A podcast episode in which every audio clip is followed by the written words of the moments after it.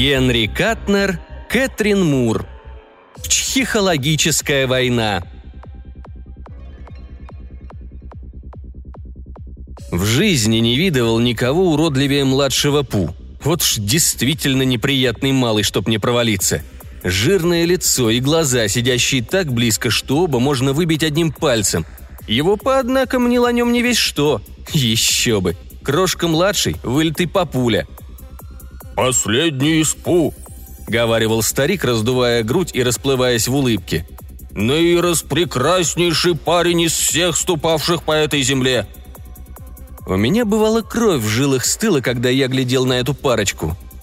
Мы, Хогбины, люди маленькие, живем себе тише воды и ниже травы в укромной долине. Соседи из деревни к нам уже привыкли. Если пана сосется, как на прошлой неделе, и начнет летать в своей красной майке над Мейн-стрит – они делают вид, будто ничего не замечают, чтобы не смущать Ма. Ведь когда он трезв, благочестивее христианина не сыщешь.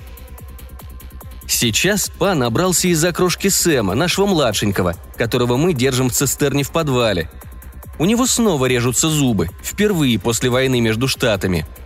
Прохвестер, живущий у нас в бутылке, как-то сказал, будто крошка Сэм испускает какие-то инфразвуки. Ерунда, просто нервы у вас начинают дергаться. Па не может этого выносить. На этот раз проснулся даже деда, а он ведь с Рождества не шелохнулся. Продрал он глаза и сразу набросился на Па. «Я вижу тебя, нечестивец!» – ревел он. «Снова летаешь, олух небесный! О, позор на мои седины!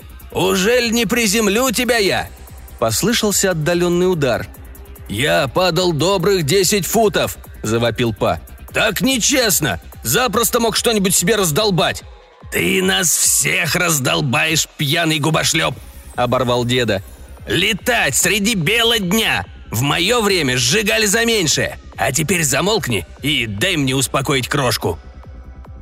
Деда завсегда находил общий язык с крошкой. Сейчас он пропел ему маленькую песенку на санскрите, и в скорости уже оба мирно похрапывали – я мастерил для Ма одну штуковину, чтобы молоко для пирогов скорее скисало. У меня ничего не было, кроме старых саней и двух проволочек. Да мне немного надо. Только я пристроил один конец проволочки на северо-северо-восток, как заметил промелькнувшие в зарослях клетчатые штаны. Это был дядюшка Лем. Я слышал, как он думал. «Это вовсе не я», — твердил он по-настоящему громко, прямо у меня в голове. «Между нами миля с гаком. Твой дядя Лем славный парень и не станет врать. Думаешь, я обману тебя, сонки, мальчик?» «Ясное дело», — сдумал я ему.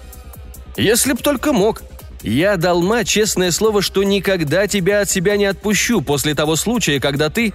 «Ладно, ладно, мальчуган», — быстро отозвался дядюшка Лем. «Кто старое помянет, тому глаз вон». «Ты ж никому не можешь отказать, дядь Лем», — напомнил я, закручивая проволочку. Сейчас, вот только заскисаю молоко и пойдем вместе, куда ты там намылился». Клетчатые штаны в последний раз мелькнули в зарослях, и виновато улыбаясь, дядюшка Лем появился собственной персоной. Наш дядюшка Лем и мухи не обидит, до того он безвольный. Каждый может вертеть им как хочет, вот нам и приходится за ним хорошенько присматривать. «Как это ты сварганишь?» – поинтересовался он, глядя на молоко. «Заставишь этих крошек работать быстрее?» «Дядь Лем, – возмутился я. «Стыдись! Представляешь, как они вкалывают, скисая молоко? Вот эта штука, – гордо объяснил я, – отправляет молоко в следующую неделю. При нынешних жарких деньках этого за глаза хватит. Потом назад. Хлоп, готово, скисло». «Ну и хитрюга», – восхитился дядюшка Лем, загибая крестом одну проволочку. «Только здесь надо поправить, а не то помешает гроза в следующий вторник. Ну, давай». Я и дал. А вернул, будь спок, все скисло, что хоть мышь бегай.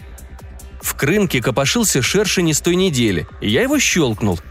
Эх, а простоволосился. Все шуточки дядюшки Лема. Он юркнул назад в заросли от удовольствия, притаптывая ногой. «Надул я тебя, зеленый паршивец!» – закричал он. «Посмотрим, как ты вытащишь палец из середины следующей недели!» Ни про какую грозу он и не думал, подворачивая эту проволочку. Минут десять я угробил на то, чтобы освободиться. И все из-за одного малого по имени Инерция, который вечно ошивается где ни попадя. Я так завозился, что не успел переодеться в городское платье. А вот дядюшка Лем что-то выфронтился, что твой индюк. А уж волновался он. Я бежал по следу его вертлявых мыслей. Толком в них было не разобраться, но что-то он там натворил. Это всякий бы понял. Вот какие были мысли. Ох, зачем я это сделал? Да помогут мне небеса, если проведает деда. Ох, эти гнусные пу, какой я болван! Такой бедняга, хороший парень, чистая душа. Никого пальцем не тронул. А посмотрите на меня сейчас. Этот сонг-молокосос. Ха-ха, как я его проучил. Ох, ничего, держи хвост рулем. Ты отличный парень, Господь тебе поможет, Лемюэль. Его клетчатые штаны то и дело мелькали среди веток, потом выскочили на поле, тянувшееся до края города. И вскоре он уже стучал в билетное окошко испанским дублоном, стянутым из дедулиного сундука. То, что он попросил билет до столицы штата, меня совсем не удивило. О чем-то он заспорил с молодым человеком за окошком. Наконец, обшарил свои штаны и выудил серебряный доллар, на чем они и порешили. Когда подскочил дядюшка Лем, паровоз уже вовсю пускал дым – я еле поспел. Последнюю дюжину ярдов пришлось пролететь, но, по-моему, никто этого не заметил. Однажды, когда у меня еще молоко на губах не обсохло, случилось в Лондоне, где мы в ту пору жили, великая чума. И всем нам, Хогбинам, пришлось выметаться. Я помню тогдашний гвалт, но где ему до того, что стоял в столице штата, куда пришел наш поезд? Времена меняются, я полагаю. Свистки свистят, машины ревут, радио орет что-то кошмарное – Похоже, последние две сотни лет каждое новое изобретение шумнее предыдущего. Дядя Лем чесал во все пятки. Я едва не летел, поспевая за ним. Хотел связаться со своими на всякий случай, но ничего не вышло. Ма оказалась на церковном собрании. Она еще в прошлый раз дала мне взбучку за то, что я заговорил с ней как бы с небес прямо перед преподобным отцом Джонсом. Тот все еще никак не может к нам Хогбинам привыкнуть. Па был мертвецки пьян, его буди не буди. А кликнуть дедулю я боялся, мог разбудить малыша. Вскоре я увидел большую толпу, забившую всю улицу, грузовик и человека на нем, размахивающего какими-то бутылками в обеих руках. По-моему, он держал речь про головную боль. Я слышал его из-за угла. С двух сторон грузовик украшали плакаты «Средство ПУ от головной боли». «Ох-ох», — думал дядюшка Лем, «О, горе-горе, что делать мне несчастному? Я и вообразить не мог, что кто-нибудь женится на Лиле Лумац. Ох-ох». Ну, скажу я вам, мы все были порядком удивлены, когда Лили Лумац выскочила замуж. Да с той поры еще десяти годков не минуло. Но при чем тут дядюшка Лем не могу взять в толк? Безобразнее Лили Лу нигде не сыскать, страшна, как смертный грех. Уродливо не то слово для нее, бедняжки – Дедуля сказал как-то, что она напоминает ему одну семейку по фамилии Гаргоны, которую он знавал. Жила Лили одна на отшибе, и ей, почитай, уже сорок стукнуло, когда вдруг откуда-то с той стороны гор явился один малый и, представьте, предложил выйти за него замуж. Чтоб мне провалиться. Сам-то я не видал этого друга, но, говорят, и он неписанный красавец. А если припомнить, думал я, глядя на грузовик, если припомнить, Фамилия его была Пу. Дядюшка Лем заметил кого-то на краю толпы и засеменил туда. Казалось, две гориллы, большая и маленькая, стояли рядышком и глазели на приятеля, размахивающего бутылками. «Идите же!» – взвыл тот. «Отходите, получайте свою бутыль надежного средства ПУ от головной боли!» «Ну, Пу, вот и я!» – произнес дядюшка Лем, обращаясь к большой горилле. «Привет, младший», — добавил он. Я заметил, потом поежился. Нельзя его винить. Более мерзких представителей рода человеческого я не видал со дня своего рождения. Старший был одет в воскресный сюртук с золотой цепочкой на пузе, а уж важничал и задавался. «Привет, Лем», — бросил он. «Младший, поздоровайся с мистером Хогбином». «Ты многим ему обязан, сынуля», и он гнусно рассмеялся. Младший ухом не повел. Его маленькие глазки-бусинки вперились в толпу по ту сторону улицы. Было ему лет семь. «Сделать мне сейчас, па?» – спросил он скрипучим голосом. «Да, я им сделаю, па. А, па?» Судя по его тону, будь у него под рукой пулемет, он бы всех укокошил. «Чудный парень, не правда ли, Лем?» – усмехаясь, спросил Пустарший. «Если бы его видел дедушка. Вообще замечательная семья, мы, Пу. Подобных нам нет. Беда лишь в том, что младший – последний. Дошло, зачем я связался с вами?» Дядюшка Лем снова содрогнулся. «Да», — сказал он, — «дошло, но вы зря сотрясаете воздух, я не собираюсь ничего делать». Юному Пу не терпелось. «Да, я ему устрою», — проскрипел он. «Сейчас, па, а?» «Заткнись, сынок», — ответил старший и съездил своему отпрыску по лбу. А уж ручищи у него были будь спок. «Па, я предупреждал тебя!» — закричал младший дурным голосом. «Когда ты стукнул меня в последний раз, я предупреждал тебя! Теперь ты у меня получишь!» Он набрал полную грудь воздуха, и его крошечные глазки вдруг засверкали и так раздулись, что чуть не сошлись у переносицы. «Хорошо», — быстро отозвался пустарший. «Толпа готова. Не стоит тратить силы на меня, сынок». Тут кто-то вцепился в мой локоть, и тоненький голос произнес очень вежливо. «Простите за беспокойство, могу я задать вам вопрос?» Это оказался худенький типчик с блокнотом в руке. «Что ж», — ответил я столь же вежливо, — «валяйте, мистер». «Меня интересует, как вы себя чувствуете, вот и все». «О, прекрасно», — произнес я. «Как-то любезно с вашей стороны. Надеюсь, что вы тоже в добром здравии, мистер». Он с недоумением кивнул. «В том-то и дело, просто не могу понять. Я чувствую себя превосходно». «Почему бы и нет?» – удивился я. «Чудесный день». «Здесь все чувствуют себя хорошо», – продолжал он, будто не слышал. «Не считая естественных отклонений, народ здесь собрался вполне здоровый. Но, думаю, не пройдет и пара минут». И тут кто-то гвозданул меня молотком прямо по макушке. Нас, Хогбинов, хоть целый день по башке молоти, уж будь спок. Попробуйте, убедитесь. Коленки, правда, дрогнули, но через секунду я уже был в порядке и обернулся, чтобы посмотреть, кто же меня стукнул. И некому было. Но, боже, как мычала и стонала толпа. Обхватив голову руками, все они, отпихивая друг друга, рвались к грузовику, где тот приятель раздавал бутылки с такой скоростью, с какой он только мог принимать долларовые билеты. Глаза у худенького полезли на лоб, что у селезня в грозу. «О, моя голова!» – стонал он. «Ну, что я вам говорил?» И он заковылял прочь, роясь в карманах. У нас в семье я считаюсь тупоголовым, но провалиться мне на этом месте, если я тут же не сообразил, что дело нечисто. Я не простофиля, чтобы там Мани говорила. «Колдовство», — подумал я совершенно спокойно. Никогда бы не поверил, но это настоящее заклятие. Тут я вспомнил Лили Лумац и мысли дядюшки Лема — и передо мной, как это говорят, задребезжал свет. Проталкиваясь к дядюшке Лему, я решил, что это последний раз я ему помогаю. Уж слишком мягкое у него сердце, и мозги тоже. «Нет, нет», — твердил он, — «ни за что». «Дядь Лем!» — окликнул я. «Сонг!» Он покраснел и позеленел и вообще всячески выражал свое негодование. Но я-то чувствовал, что ему полегчало — что здесь происходит, дядь Лем?» «Ах, Сонг, все идет совершенно не так», – запричитал дядюшка Лем. «Взгляни на меня. Вот стою я с сердцем из чистого золота». «Рад познакомиться с вами, молодой человек», – вмешался Эдпу. «Еще один Хогбин, я полагаю. Может быть, вы могли бы уговорить вашего дядю?» «Простите, что перебиваю, мистер Пу», – сказал я по-настоящему вежливо. «Но лучше вы объясните по порядку». Он прокашлялся и важно выпятил грудь.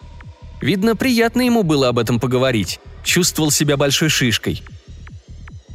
«Не знаю, были ли вы знакомы с моей незабвенной покойной женой, ах, Лили Лумац. Вот наш дитя, младший, прекрасный малый. Как жаль, что не было у нас еще восьмерых или десятерых таких же». Он глубоко вздохнул. «Что ж, жизнь есть жизнь. Мечтал я рано жениться и украсить старость заботами детей. А младший – последней славной линии. «Па!» – квакнул вдруг младший. «Они стихают, па! Да я им двойную закачу, а, па? Спорим, что смогу уложить парочку?» Эд Пу собрался снова погладить своего шалопая, но вовремя передумал. «Не перебивай старших, сынок», — сказал он. «Папочка занят. Занимайся своим делом и умолкни». Он оглядел стонущую толпу. «Добавь-ка там, у грузовика, чтоб поживее покупали». «Набереги сил, малыш, у тебя растущий организм. Одаренный парень, сам видишь. Унаследовал это от дорогой нашей мамочки, Лилилу. Да, так вот, хотел я жениться молодым, но как все, дело до женитьбы не доходило. И довелось уже в рассвете сил. Никак не мог найти женщину, которая посмотрела бы... То есть никак не мог найти подходящую пару. «Понимаю», Действительно, я понимал. Немало должно быть исколесил он в поисках той, которая согласилась бы взглянуть на него второй раз. Даже Лилилу, несчастная душа, небось, долго думала, прежде чем сказать «да». «Вот тут-то», — продолжал Эдпу, — «и замешан ваш дядюшка. Вроде бы он наделил Лилилу колдовством». «Никогда!» – завопил дядюшка Лем. «А если и так, откуда я знал, что она выйдет замуж и родит ребенка? Кто мог подумать?» «Он наделил ее колдовством», — повысил голос Эдпу. «Да только она мне в этом призналась на смертном одре, год назад. Держала меня в неведении все это время».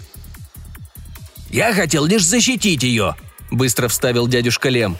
«Ты же знаешь, что я не вру. Сонг, мальчик, бедняжка Лилилу была так страшна, что люди подчас кидали в нее чем попало, прежде чем успевали взять себя в руки. Мне было так ее жаль. Ты никогда не узнаешь, сон, как долго я сдерживал добрые намерения, но из-за своего золотого сердца я вечно попадаю в передряги. Однажды я так растрогался, что наделил ее способностью накладывать заклятия. На моем месте так поступил бы каждый. Сонг!» «Как ты это сделал?» «Действительно интересно. Кто знает, все может иной раз пригодиться», он объяснял страшно туманно, но я сразу усек, что все устроил один его приятель по имени Генхромосом.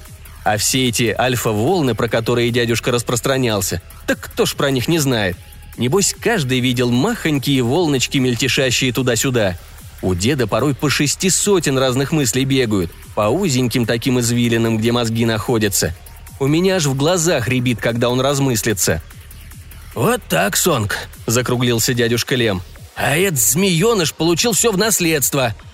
«А чтоб тебе не попросить этого друга хромосома перекроить младшего на обычный лад?» – спросил я. «Это ж очень просто. Смотри, дядюшка».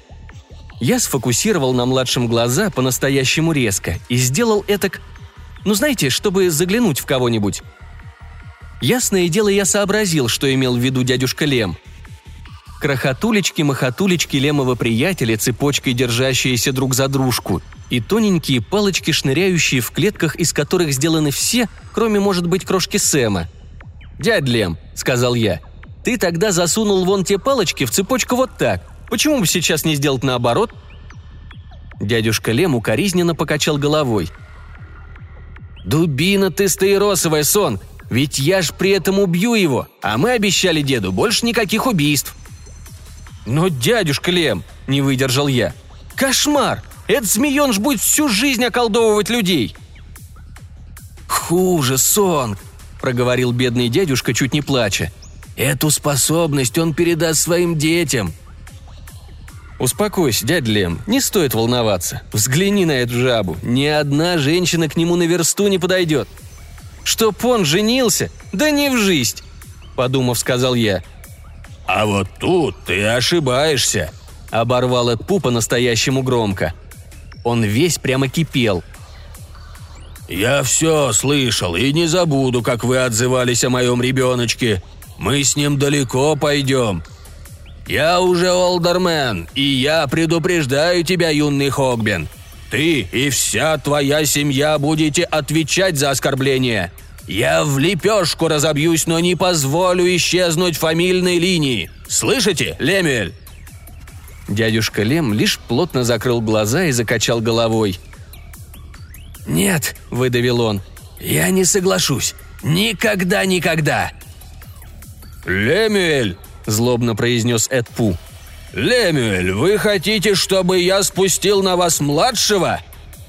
«О, это бесполезно», – заверил я. «Хогбина нельзя колдовать». «Ну...» – замялся он, не зная, что придумать. «Хм... Вы мягкосердечные, да? Пообещали своему дедуленьке, что никого не убьете? Лемюэль, откройте глаза и посмотрите на улицу. Видите эту симпатичную старушку с палочкой?» Что вы скажете, если благодаря младшему она сейчас откинет копыта? Или вон та фигуристая дамочка с младенцем на руках. Взгляните-ка. Ах, какой прелестный ребенок. Младший, нашли на них для начала бубонную чуму, а потом... Дядюшка Лем внезапно выпучил глаза и безумным взглядом уставился на меня. «Что ж делать, если у меня сердце из чистого золота?» – воскликнул он. Я такой хороший, и все этим пользуются.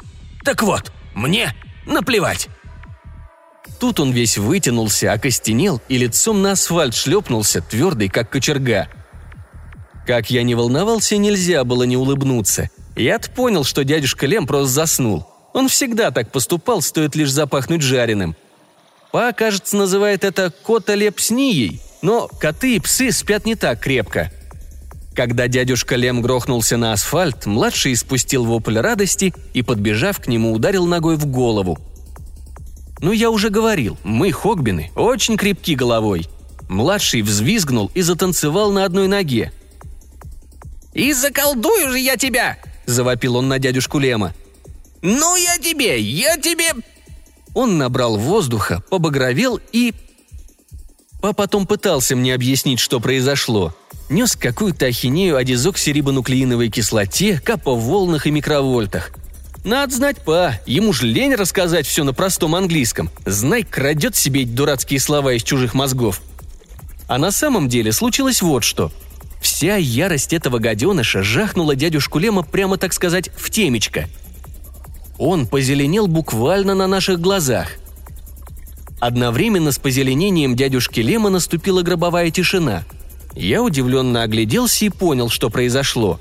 Стенания и рыдания прекратились. Люди прикладывались к своим бутылочкам и слабо улыбались. Все колдовство младшего Пу ушло на дядюшку Лема, и натурально головная боль исчезла. «Что здесь случилось?» – раздался знакомый голос. «Этот человек потерял сознание? Эй, позвольте, я доктор!» Это был тот самый худенький добряк. Заметив Эда Пу, он сердито вспыхнул – Итак, это вы, Олдерман Пу. Как получается, что вы вечно оказываетесь замешанным в странных делах? И что вы сделали с этим человеком? На сей раз вы зашли слишком далеко». «Ничего я ему не сделал», – прогнусавил Эдпу. «Пальцем его не тронул. Последите за своим языком, доктор Браун, а не то пожалеете. Я не последний человек в здешних краях». «Вы только посмотрите!» – вскричал доктор Браун, вглядываясь в дядюшку Лема. «Он умирает! Скорую помощь! Быстро!» Дядюшка Лем снова менялся в цвете.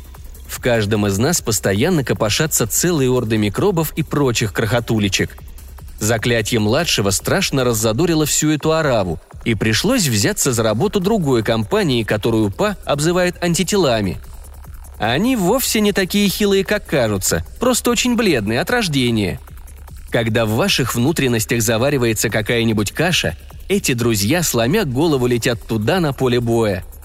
Наши хогбинские крошки, кого хошь одолеют. А они так яро бросились на врага, что дядюшка Лем прошел все цвета, от зеленого до бордового, а большие желтые и синие пятна показывали на очаги сражений. Дядюшке Лему хоть бы хны, но вид у него был нездоровый, будь спок. Худенький доктор присел и пощупал пульс – «Итак, вы своего добились», – произнес он, подняв голову на Эдапу. «У бедняги, похоже, бубонная чума. Теперь вы с вашей обезьяной так не отделаетесь». Эдпу только рассмеялся, но я увидел, как он бесится. «Не беспокойтесь обо мне, доктор Браун», – процедил он. «Когда я стану губернатором, а мои планы всегда осуществляются, Ваша любимая больница, которой вы так гордитесь, не получит ни гроша из федеральных денег. «Где же скорая помощь?» Как будто ничего не слыша, поинтересовался доктор. «Дядюшке Лему не нужна никакая помощь», — сказал я. Это у него просто приступ. Ерунда». «Боже всемогущий!» – воскликнул док.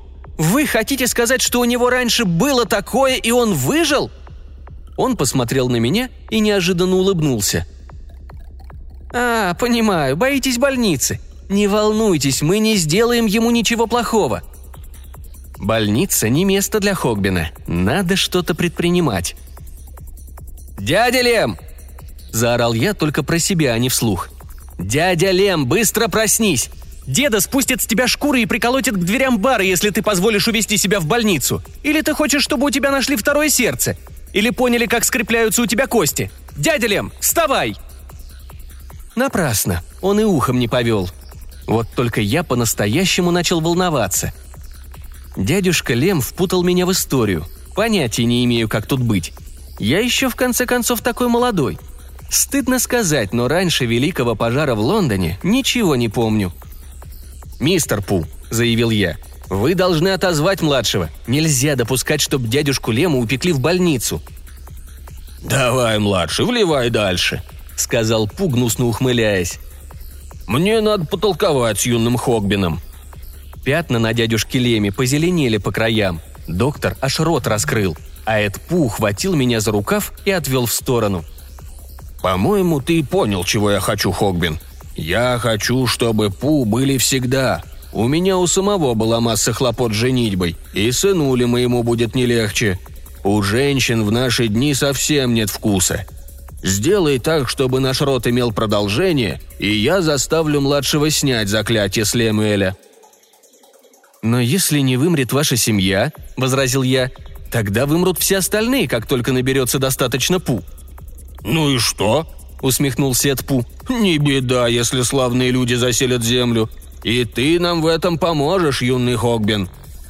Из-за угла раздался страшный вой, и толпа расступилась, давая дорогу машине. Из нее выскочила пара типов в белых халатах с какой-то койкой на палках. Доктор Браун с облегчением поднялся. «Этого человека необходимо поместить в карантин. Одному богу известно, что мы обнаружим, начав его обследовать.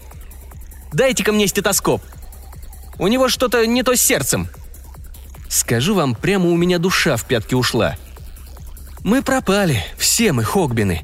Как только эти доктора и ученые про нас пронюхают, не будет нам ни житья, ни покоя.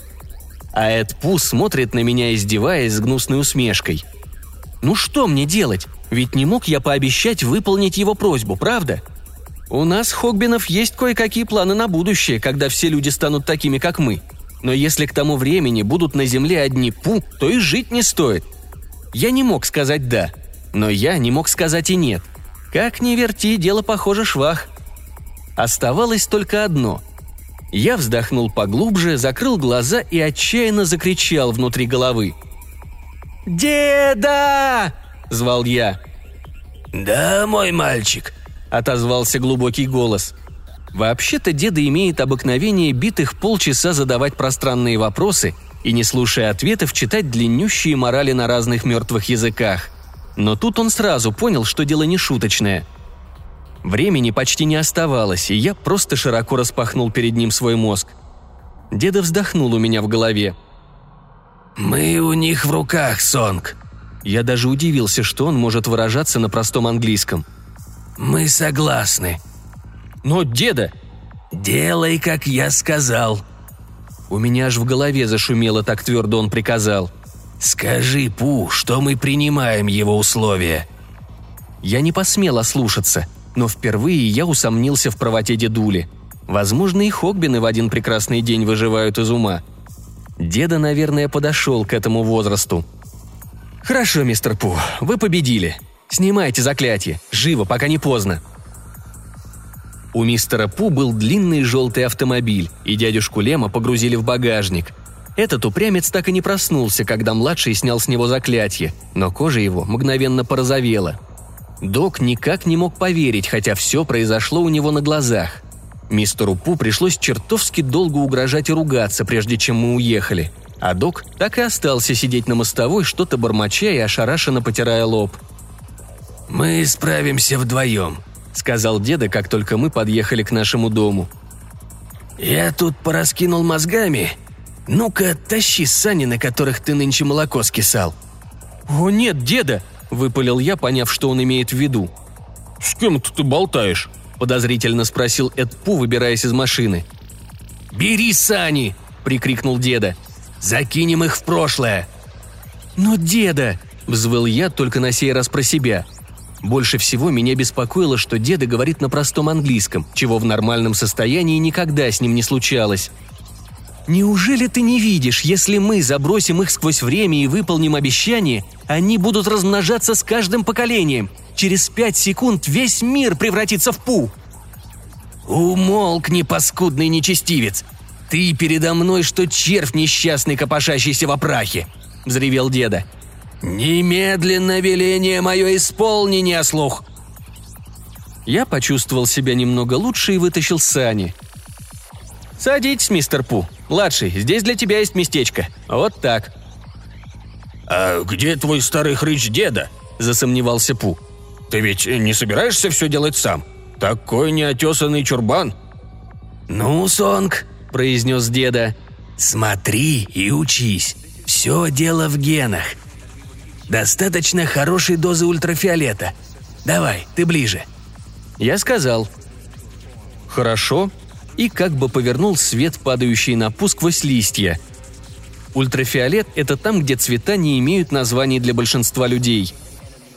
«Наследственность, мутации», – бормотал деда. «Примерно шесть взрывов гетерозиготной активности. Готово, Сонг!»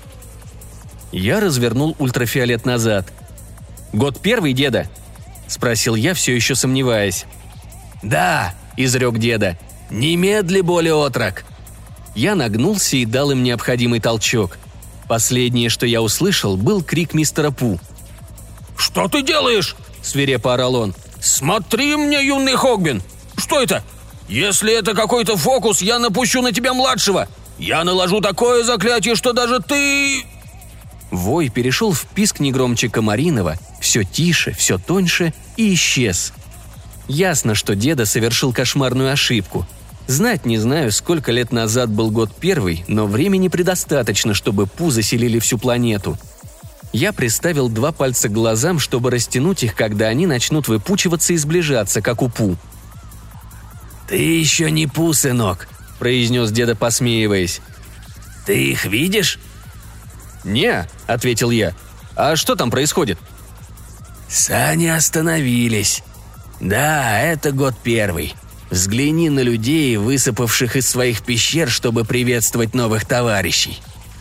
Ой-ой-ой, какие шикарные плечи у этих мужчин.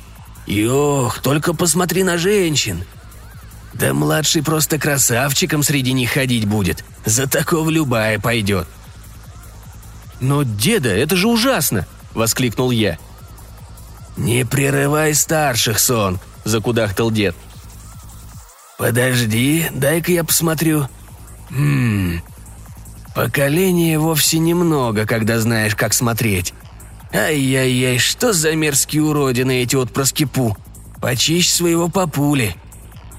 А вот каждый из них вырастает, обзаводится семьей и в свою очередь имеет детей. Приятно видеть, как выполняется мое обещание. Я лишь простонал. «Ну хорошо», — решил деда. Давай перепрыгнем через пару столетий. Да они и здесь усиленно размножаются. Фамильное сходство превосходно. Еще тысячу лет. Древняя Греция. Нисколько не изменились. Помнишь, я говорил, что Лили Лумац напоминает одну мою давнишнюю приятельницу по имени Гаргона? Неудивительно. Он молчал минуты три, потом рассмеялся. Бах! Первый гетерозиготный взрыв – Начались изменения». «Какие изменения, деда?» – упавшим голосом спросил я. «Изменения, доказывающие, что твой дедушка не такой уж осел, как ты думал. Я знаю, что делаю. Смотри, какие мутации претерпевают эти маленькие гены». «Так значит, я не превращусь в пу?» – обрадовался я. «Но, деда, мы обещали, что их род продлится». «Я сдержу свое слово», с достоинством молвил дед. «Гены сохранят их фамильные черты тютелька в тютельку. Вплоть...» Тут он рассмеялся. «Отбывая в год первый, они собирались наложить на тебя заклятие. Готовься. «О боже!» – воскликнул я. «Их же будет миллион, когда они попадут сюда! Деда, что мне делать?» «Держись, Сонг», – без сочувствия ответил деда. «Миллион, говоришь? Что ты? Гораздо больше». «Сколько же?» – спросил я.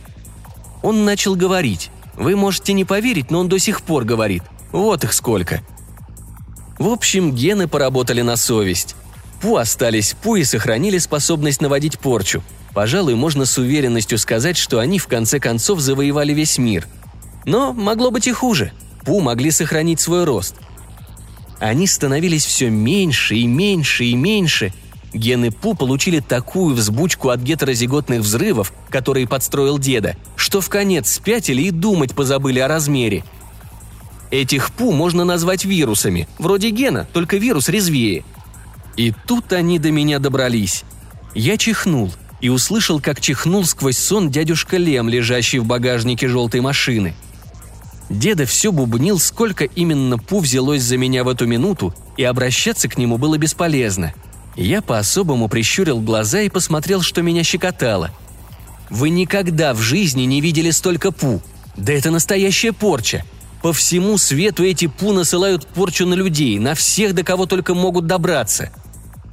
Говорят, что даже в микроскоп нельзя рассмотреть некоторые вирусы – Представляю, как переполошатся эти прохвессоры, когда наконец увидят крошечных злобных дьяволов, уродливых, что смертный грех, с близко посаженными выпученными глазами, околдовывающих всех, кто окажется поблизости. Деда с геном хромосомом все устроили наилучшим образом. Так что младший Пу уже не сидит, если можно так выразиться, занозой в шее. Зато, должен признаться, от него страшно дерет горло.